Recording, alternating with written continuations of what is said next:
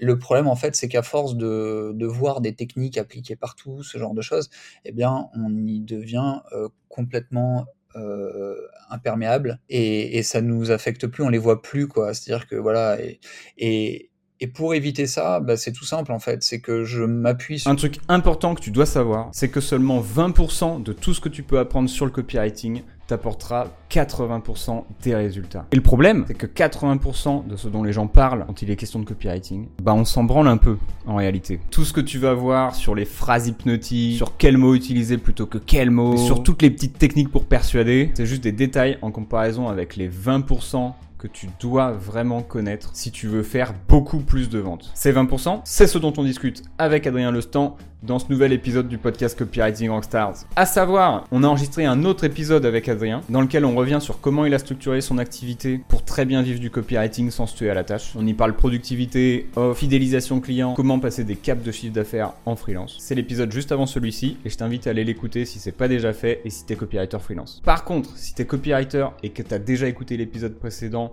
ou si t'es entrepreneur et pas copywriter, alors cet épisode-ci est fait pour toi. On parle des quatre piliers d'un email qui vend et du process étape par étape d'Adrien pour écrire des emails performants, mais aussi de l'élément le plus important à prendre en compte pour faire plus de ventes grâce à tes pages de vente. C'est un truc dont quasi personne ne parle, alors que c'est juste la base du copywriting et du marketing. On parle également de la situation précise dans laquelle tu n'as pas besoin d'une nouvelle page de vente, même si tu penses que tu as besoin d'une nouvelle page de vente. Parce que faire une page dans cette situation précise, ça serait contre-productif, voire dangereux pour ton business. Et enfin, on te montre également comment créer une offre irrésistible, comment te démarquer sur le marché et rester leader année après année. Je te laisse découvrir ça tout de suite dans ce deuxième épisode avec Adrien Lestan. Alors tout à l'heure, tout à l'heure, et du dans, l'épisode précédent, mais euh, mais il y a un petit voyage dans le temps qui fait que pour nous c'est tout à l'heure. Euh, tu as parlé de 40 minutes euh, pour écrire un email de vente. Et ça, je veux qu'on en discute parce que quand je me suis lancé, moi, un email de vente, ça me prenait trois heures. Aujourd'hui, ça me prend toujours à peu près en moyenne euh, une petite heure sans, euh, sans édition. Est-ce que, euh, est-ce que toi, tu as, un process pour être aussi rapide? Non, mais alors, je tiens à préciser que c'est. Je, je, ne si je démarre avec un client, je mets pas 40 minutes à écrire un email. Euh, c'est quand euh, bah, le meilleur exemple possible, c'est tu vois, il y a un client avec qui je bosse depuis à peu près trois ans euh, et je me suis je me suis amusé là, il y a quelques semaines je, enfin, je me suis amusé de la situation. Hein. Je me suis pas amusé à écrire une séquence comme ça pour rien. Mais je veux dire, il y a, trois ans, je me suis amusé de la situation. C'est-à-dire qu'il y a trois ans, j'avais écrit une séquence euh, pour euh, bon peu importe quoi, et j'ai réécrit une séquence pour un pour quelque chose de tout à fait similaire euh, il y a quelques semaines. Euh, cette séquence, il y a trois ans, j'avais mis euh, quelque chose comme euh, une journée et demie ou deux jours à l'écrire, tu vois. Et là, il y a quelques semaines, j'ai mis une matinée. Et c'était c'était cool de tu vois de se dire ah putain c'est c'est en quelques années finalement je suis devenu beaucoup plus efficace beaucoup plus rapide. Et ce qui est marrant ce qui est sympa aussi c'est que finalement euh, tu Enfin, tu deviens mais tellement rentable pour ton client, c'est-à-dire que es, tu, alors là, pour essayer d'exprimer ce truc-là, c'est-à-dire que tu tu t'écris beaucoup plus vite, mais de façon beaucoup plus efficace. C'est-à-dire que ton email, tu l'écris en 40 minutes, alors qu'il y a 3 ans, tu l'écrivais en 3 heures, mettons. Euh, sauf que l'email que tu écris en 40 minutes, il va vendre peut-être deux fois plus. Enfin, il va vendre beaucoup plus que celui que tu écrivais en 3 heures euh, il y a 3 ans. Tu vois, parce que euh, en 3 ans, bah, tu as, affiné ton, ton, enfin, ta connaissance client, tu, tu maîtrises beaucoup mieux aussi le, le bah, toute la terminologie autour du truc, tu, tu connais mieux le marché, tu connais mieux les produits de ton client, tu connais mieux la réaction des, des, des, des, des prospects, tout ça. Et, et voilà, donc du coup, tu travailles beaucoup plus vite et euh, tu beaucoup plus. Enfin, tu obtiens de meilleurs résultats. Et, et ça aussi, ça, c'est un super argument. Tiens, d'ailleurs, j'ai oublié de t'en parler tout à l'heure, mais je, vais, je fais, je fais un, un, détour très très court parce que sinon on va repartir sur le freelancing et c'est pas le but. Ça, c'est un super argument pour proposer euh, aux clients de travailler ensemble sur du long terme. C'est-à-dire qu'on est comme du bon vin, comme du vin, tu vois, on se bonifie avec le temps. Plus on travaille ensemble depuis longtemps, et, euh, et meilleur on devient. Super donc, euh, ça.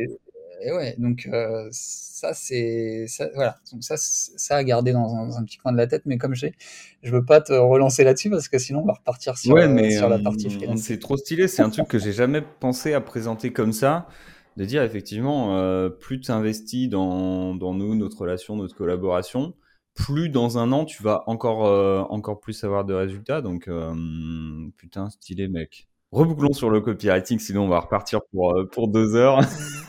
Putain, les conversations de copywriter, c'est toujours un truc, tu, tu sais quand ça commence, tu sais jamais quand ça va finir. Et du coup, ce serait quoi, toi, ton process un petit peu, si on regarde étape par étape pour écrire un email de vente? Euh, comment je m'y prends? Bah, d'abord, je commence par, euh, par, euh, il faut, il faut que j'ai un objectif bien clair. Ça, c'est la première chose. Donc, je commence par définir mon objectif, ce que je cherche clairement à obtenir de la part du lecteur. Derrière, je vais chercher un angle, voilà. Et ensuite, alors après, il y a plein de, franchement, euh, c'est un peu difficile à, voilà, être, être vraiment clair là-dessus parce que il peut y avoir plein de stratégies pour écrire un email, tu vois, ça va dépendre. Mais ce que je veux, disons que le critère principal pour moi, c'est que ce soit clair. Euh, c'est que ça reste très clair. C'est-à-dire que je vais jamais raconter 10 histoires euh, dans un email, tu vois. C'est une histoire, une idée. C'est un objectif, un angle, une idée et euh, un appel à l'action. Grosso modo, c'est ça. Euh, voilà, voilà. Je sais pas, je sais pas comment aller plus loin. Ah si, ouais. Alors pour expliquer le process, c'est-à-dire que lorsque je te disais que j'écris un email en 40 minutes, donc euh, donc je précise une nouvelle fois que j'écris un email en 40 minutes pour pour des clients avec qui je travaille depuis longtemps avec pour qui j'ai l'habitude d'écrire, sinon c'est forcément plus long. Mais euh, c'est la phase de rédaction. Enfin non, dans les 40 minutes, je vais intégrer tout ce que je t'ai dit là, donc la réflexion et, le premier jet. Mais derrière, en règle générale, un jour ou deux, euh, enfin le lendemain ou le surlendemain, je vais me bloquer un créneau de 20 minutes pour l'édition. Euh, donc là, ce que je fais, bah, je, je revois un petit peu, parfois je, je change un petit peu mes phrases de place, euh, je, je, je donne du rythme. Je lis à haute voix. Tiens, voilà, je sais. Je cherche en fait des choses très euh, très visuelles à te donner là parce que je sais que c'est ça que tu Ah veux. ouais, je me régale. Donc je cherche me des régales. choses à te donner. Euh, donc euh, voilà, ouais, je relis à haute voix et ça c'est super important pour moi. J'écoute comment ça sonne et voilà. Donc ça, ça m'aide beaucoup. Je relis à haute voix, je donne du rythme, je revois me- mes phrases. À la fin, je passe tout une fois que ça me paraît pas mal, je passe tout dans Antidote euh, pour la pour pour être sûr qu'il reste pas des, des boulettes parce que ça la fout mal. Et puis euh, et puis voilà tout simplement. Donc pour les emails, j'ai une phase d'édition. Voilà. Je précise que pour, euh, pour euh, certaines autres pièces, je peux avoir euh, deux à trois phases d'édition. Pour les, les emails, j'en ai une, ça suffit, tu vois. Par exemple, pour, le, pour une page de vente, là, tu vas, tu vas faire plus d'éditions, j'imagine. Euh, pour une page de vente, je décompose beaucoup Mhm. plus. Euh, et puis aussi une page de vente, tu vois.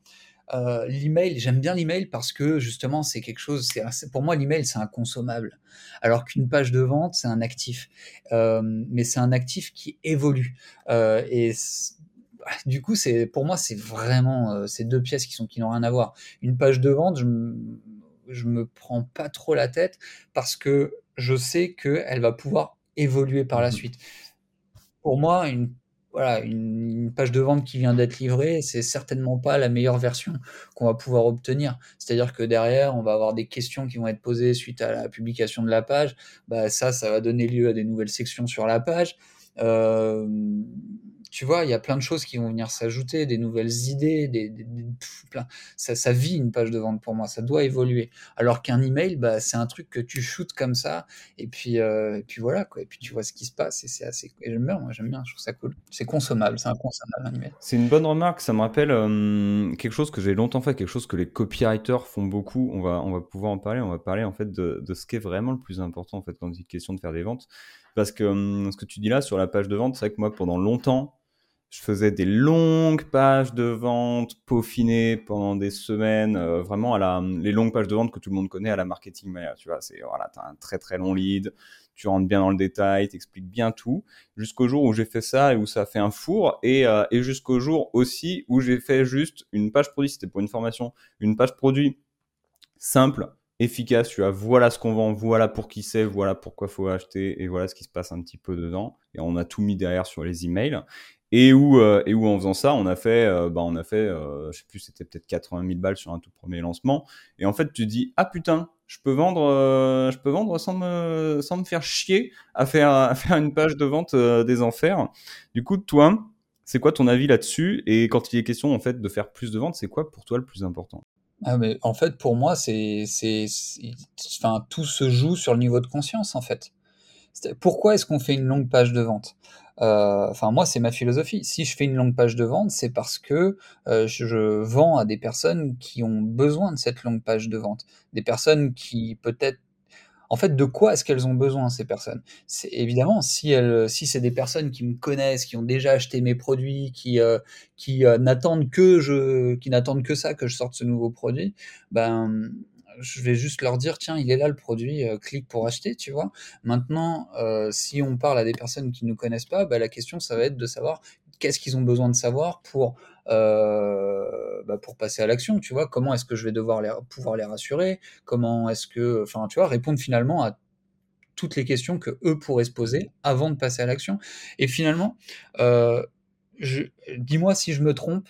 J'espère pas du coup parce que, mais euh, je suis à peu près sûr que ce, ce, ce, ce lancement, donc à 80 000 euros, tu l'as fait sur, enfin, j'imagine que c'était un bon résultat pour ce business. Tu l'as fait sur un business qui, euh, enfin, euh, enfin, tu l'as fait auprès d'une audience qui connaissait déjà très bien le, voilà. C'est ça en fait. Et versus si tu étais parti d'une campagne euh, de, Facebook Ads ou je sais pas quoi, bah, t'aurais aurais certainement pas eu les mêmes, obtenu les mêmes résultats avec cette page de vente parce que tu aurais été face à des personnes qui n'étaient pas encore éduquées à cette personne, qui n'étaient pas encore fans peut-être, et donc il aurait fallu que tu les amènes dans son univers, et ça, ça t'aurait demandé d'avoir une, page de vente beaucoup plus longue, quoi. Pour, euh, voilà. Donc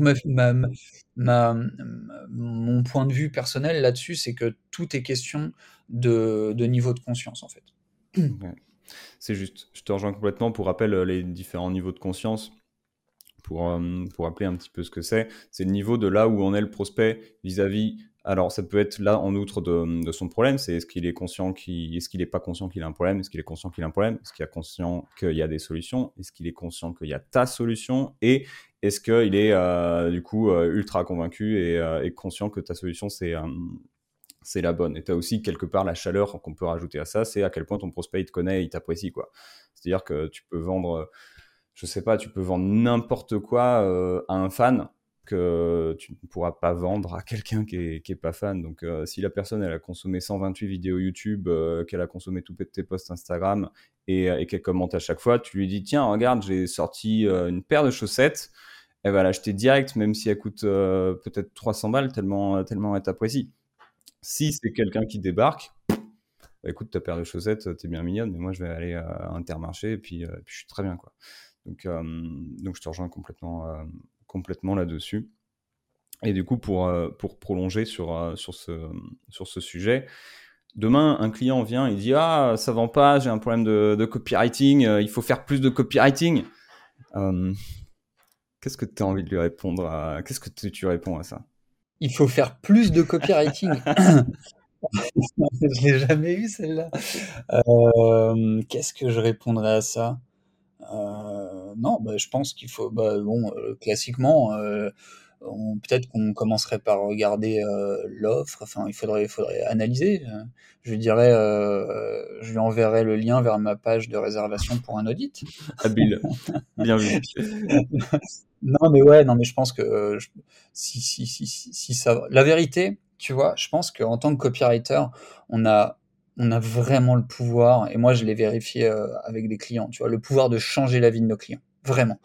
Euh, mais on n'a pas le pouvoir de. En fait, on a le pouvoir de faire passer des clients de 10 à 100, mais pas forcément le pouvoir de les faire passer de 0 à 10 voilà, c'est vraiment ce que je pense. Alors, sauf quelques exceptions, euh, euh, voilà, mais mais, euh, mais, mais au départ, le client, il doit, il doit, voilà, il doit travailler sur son produit, sur son offre, sur son image, sur son branding. On est, on est des marketeurs, mais on n'est pas spécialisé en branding non plus. Donc, tu vois, il y a tout un, tout un univers à mettre en place, tout ça. Et, et si t'es pas capable de vendre, si un, si un, de nos clients n'est pas capable de vendre ne serait-ce qu'un produit, euh, c'est pas nous qui allons le sortir de, de cette galère, à mon avis. Quoi. ou alors on peut le conseiller, on peut l'orienter, mais c'est plus profond. C'est juste. C'est juste, donc quelque part, quand il est question de si quelqu'un veut vendre plus, avant de se dire ouais, il faut que je bosse sur du copywriting de manière assez, assez floue, comme, comme on l'entend beaucoup, qu'est-ce qu'il va devoir regarder tout de suite, tout de suite, tout de suite, avant même de se dire vas-y, je vais, je vais refaire une page de vente quoi? Ah, pour moi, c'est la cohérence entre. Euh, c'est la cohérence problème-solution. C'est-à-dire, est-ce qu'on adresse une solution à une cible qui a bien qui a, qui a, un, qui a, un, problème corrélé, quoi? C'est tout simplement ça. Hein. Vendre, c'est quoi? C'est juste mettre une solution en face de quelqu'un qui a un problème. Euh, si on vend pas, c'est qu'on met pas une solution en face de quelqu'un qui a un problème. Donc il faut voir où est le pro, enfin il faut voir ce qui cloche en fait. Est-ce qu'on met une solution en face de quelqu'un qui a pas de problème, ou est-ce qu'on met une solution en face de quelqu'un qui a un autre problème? Est-ce que euh, voilà, enfin qu'est-ce qui se passe? C'est ça qu'il faut qu'il faut essayer d'analyser dans un premier temps. Et puis après voir aussi si euh, si cette solution elle, correspond effectivement à ce que à ce qu'attendent euh, enfin euh, nos, nos, les personnes qui ont un problème. Et ça c'est la question de l'offre. Euh, c'est plus la question du produit c'est la question de l'offre. Parce que si j'ai un problème parce que ça me gratte souvent le bras et, et que tu me proposes une crème à 50 000 euros bah, je vais peut-être me dire que je vais continuer à me gratter le bras quoi. donc il faut, faut peut-être que voilà peut-être voilà, avoir une offre cohérente aussi quoi avec la cible. Mmh c'est, euh, t'as des, t'as des conseils? Est-ce que tu as déjà eu plusieurs fois l'expérience où tu avais justement des offres où en fait c'était pas un problème de copywriting, mais tout à fait un problème d'offre? Et euh, du coup, ce que serait potentiellement, même si ça va toujours dépendre d'un marché, les, euh, les grandes lignes d'une bonne offre en fait? Je vais, je avoir beaucoup de mal à répondre à cette question. Alors, je vais, je vais, je vais te dire les choses très honnêtement. Euh, par le passé, j'ai fait des choses dont je suis pas très fier. Hein. Euh, par exemple, accepter des clients euh, où je savais pertinemment que j'aurais beaucoup de mal à les aider. Mais bon, tu sais, au départ, euh, tu sais ce que c'est, quoi. Tu sais, tu prends un peu tout et, puis après, tu le regrettes. Mais, mais bon, ça fait toujours de l'expérience, c'est comme ça. donc oui, j'ai déjà eu des clients qui avaient une offre complètement, enfin, tu vois, qui était complètement à côté de la plaque, qui débutait. Voilà, j'ai eu ce genre de truc au départ. Euh, maintenant, euh, j'ai fait simplement ce qu'il me demandait, à savoir faire une page de vente et puis, euh, puis basta quoi. Ça, c'était au début. maintenant, qu'est-ce que c'est qu'une offre qui une bonne offre? Je crois qu'une bonne offre c'est il n'y a pas a a pas une checklist de l'offre parfaite pour moi pour moi une bonne offre c'est exactement ce qu'on s'est dit avant tu vois c'est une offre qui correspond à ce que le client recherche alors je peux peut-être quand même, tiens voilà, euh, là-dessus, je pense qu'il y a un truc hyper intéressant à préciser. Si on considère la partie pricing de l'offre, euh, je pense que un truc super important, c'est de faire c'est de s'arranger en fait, c'est de proposer une valeur perçue qui soit toujours supérieure au prix qu'on va proposer, à la partie, au prix quoi, tu vois, la partie de l'offre euh, qui est le prix. Voilà, essayer de se débrouiller pour toujours proposer une valeur perçue qui soit largement supérieure au prix, et c'est ce qui permet d'avoir ce qu'on appelle une offre irrésistible. C'est-à-dire, euh, j'ai l'impression que la valeur elle est incroyable. Enfin voilà, je perçois une valeur incroyable à ce produit, ça va changer ma vie, ça va être génial, je le veux, le niveau de désir est là, et là, je me dis, putain, mais moi, je suis prêt à échanger, euh, euh, je suis prêt à échanger ma mère pour ce truc-là. Et là, tu me dis, c'est 19,90. Et là, c'est formidable, quoi. Je le veux et ça devient irrésistible. Donc, pour moi, voilà, ça, ça, c'est intéressant. Euh, une bonne offre, je sais pas. Néanmoins, une offre irrésistible.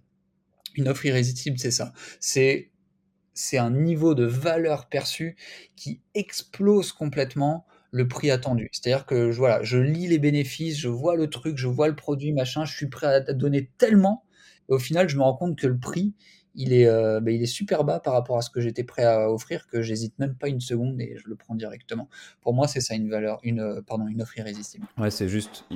J'ai un petit peu répondu. Ouais, mais t'as super bien, super bien répondu parce que tu peux pas dire tiens ça c'est une bonne offre tant que tant que tu connais pas ton marché en face, donc euh, donc de ouf. Et j'aimerais je sais qu'il y a peut-être des entrepreneurs qui nous écoutent ou des copywriters qui vont travailler sur des offres. Il y a un truc que j'aimerais euh, que j'aimerais nuancer parce que là, j'en vois certains en train de se dire, ok, donc en fait, je vais dire à quel point il y a 10 000, enfin il y a 10 218 vidéos avec 127 euh, heures de contenu et voilà ce que tu vas voir nan, pour faire monter la valeur perçue.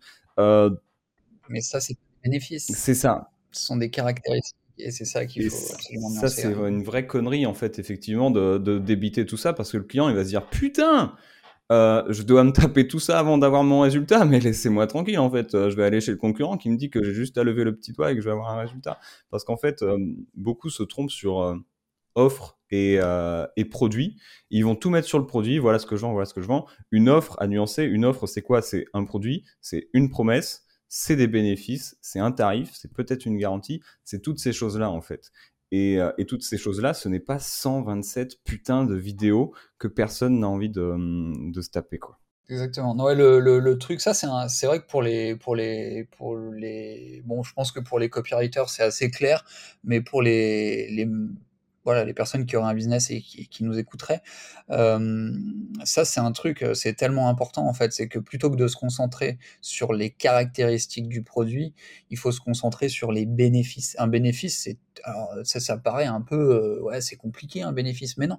Un bénéfice, c'est comment est-ce que chacune des caractéristiques de ton produit change ma vie en tant qu'utilisateur. C'est tout con. Hein. Euh, regarde, comment ça, le, là, moi j'ai un bouchon à vis. Ça, c'est une caractéristique. Donc sur ma bouteille, pour ceux qui ont une bouteille en face d'eau en face de moi, il y a un bouchon à vis. Euh, bah voilà, bouchon à vis, c'est une caractéristique.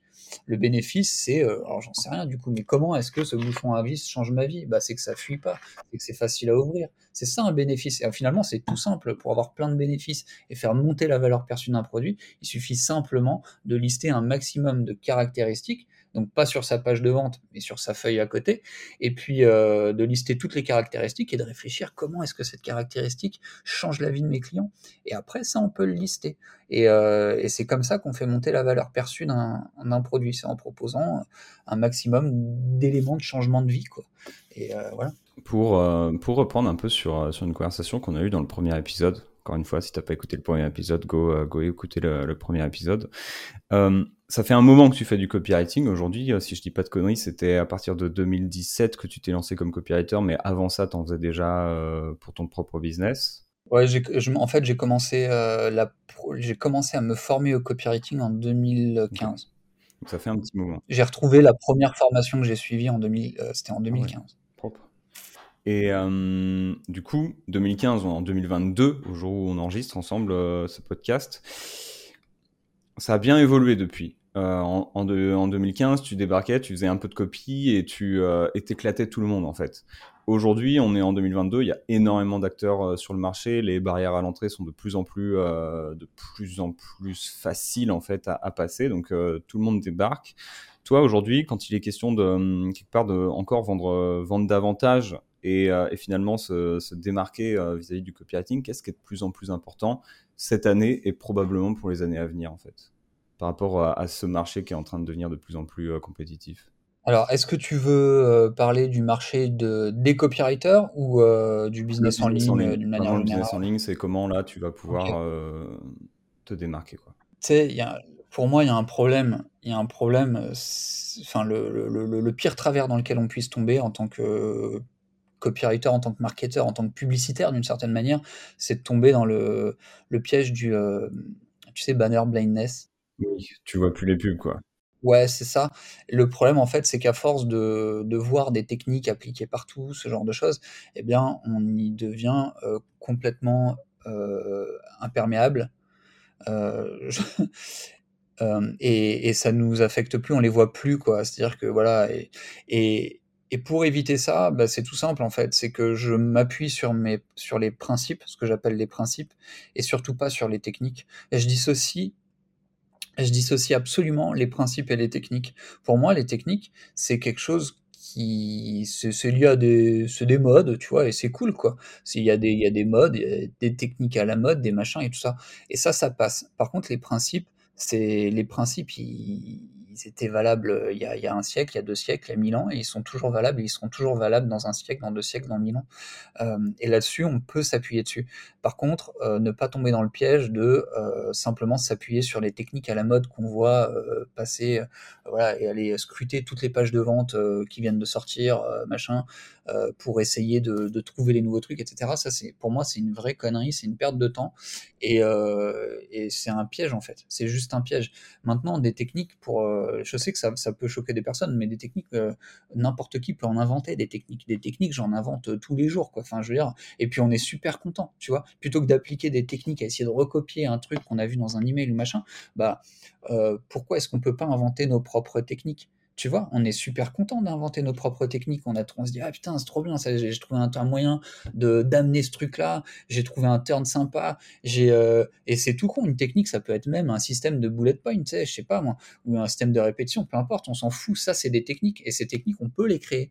Et quand on est content d'une technique, ben, on se la met de côté, puis on va la réutiliser. C'est nos techniques à nous. Et, euh, et moi, je suis en travaillant comme ça, finalement, euh, j'ai pas ce problème de créer des choses qui ressemblent à ce que font à ce que à ce que fait le reste, euh, du monde entre guillemets, bon, tu vois? Je mets des guillemets, mais euh, et à mon avis, c'est ce que chacun devrait faire. et puis même vis-à-vis des clients, je veux dire, vis-à-vis des clients, quand tu arrives avec un truc, qui ressemble pas à tout ce que font les autres, bah bah, tu plus crédible, tu es vachement plus crédible, quoi. Et et voilà et du coup pardon, donc du coup le, le, le, le, learning que, que, que, que je pourrais apporter de mon expérience là-dessus, c'est de se dire que plutôt que de, de, capitaliser sur des techniques qui de toute façon vont passer, il vaut mieux capitaliser sur les principes et puis finalement vraiment pas trop se prendre la tête avec les techniques euh, parce que parce que voilà, empiler des techniques ça a pas de valeur, c'est pas ça qui vend. Ce qui vend c'est les principes. Les techniques ça permet d'optimiser quoi. C'est un petit peu pour moi, tu vois, c'est euh, si tu dois construire euh, je sais pas moi, une, guitare, tu vois, bah, tu vas prendre un beau bois, tu vas prendre tout ça, ça c'est les principes, tu vois, le beau bois, le machin, tout ça c'est les principes.